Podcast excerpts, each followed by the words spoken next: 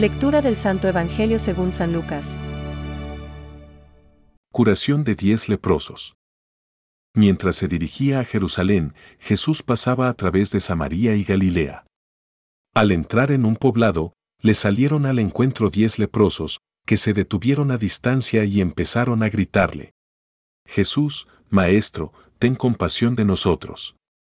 Al verlos, Jesús les dijo, Vayan a presentarse a los sacerdotes. Y en el camino quedaron purificados. Uno de ellos, al comprobar que estaba curado, volvió atrás alabando a Dios en voz alta y se arrojó a los pies de Jesús con el rostro en tierra, dándole gracias. Era un samaritano. Jesús le dijo entonces, ¿Cómo? ¿No quedaron purificados los diez? Los otros nueve, ¿dónde están? Ninguno volvió a dar gracias a Dios, sino este extranjero. Y agregó, Levántate y vete, tu fe te ha salvado. Es palabra de Dios. Te alabamos Señor. Reflexión. Postrándose rostro en tierra a los pies de Jesús, le daba gracias.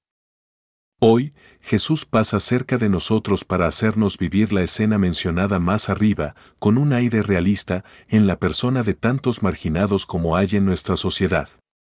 Los cuales se fijan en los cristianos para encontrar en ellos la bondad y el amor de Jesús. En tiempos del Señor, los leprosos formaban parte del estamento de los marginados.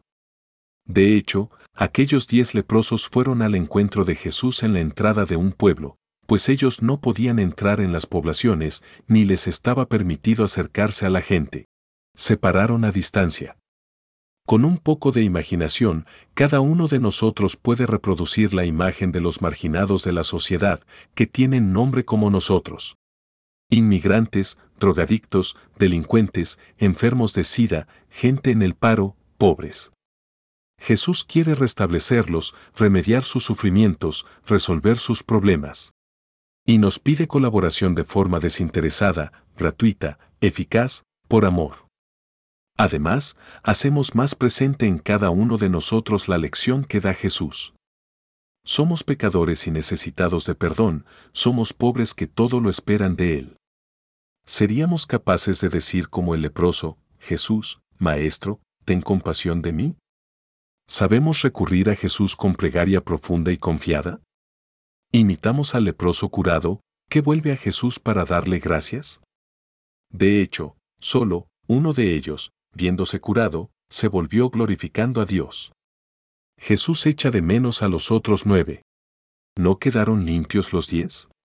Los otros nueve, ¿dónde están? San Agustín dejó la siguiente sentencia. Gracias a Dios. No hay nada que uno puede decir con mayor brevedad, ni hacer con mayor utilidad que estas palabras.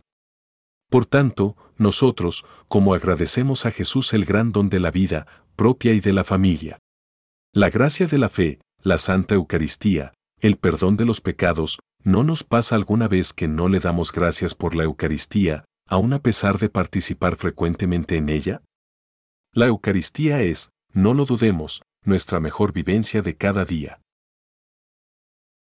Pensamientos para el Evangelio de hoy.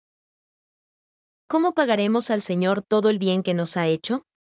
Dios es tan bueno que la única paga que exige es que lo amemos por todo lo que nos ha dado. San Basilio Magno. Es preciso que el hombre de honor al Creador ofreciendo, en una acción de gracias y de alabanza, todo lo que de él ha recibido.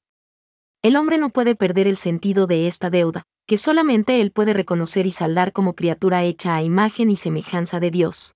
San Juan Pablo II. Puesto que Cristo mismo está presente en el sacramento del altar es preciso honrarlo con culto de adoración. La visita al Santísimo Sacramento es una prueba de gratitud, un signo de amor y un deber de adoración hacia Cristo, nuestro Señor. Catecismo de la Iglesia Católica, número 1.418.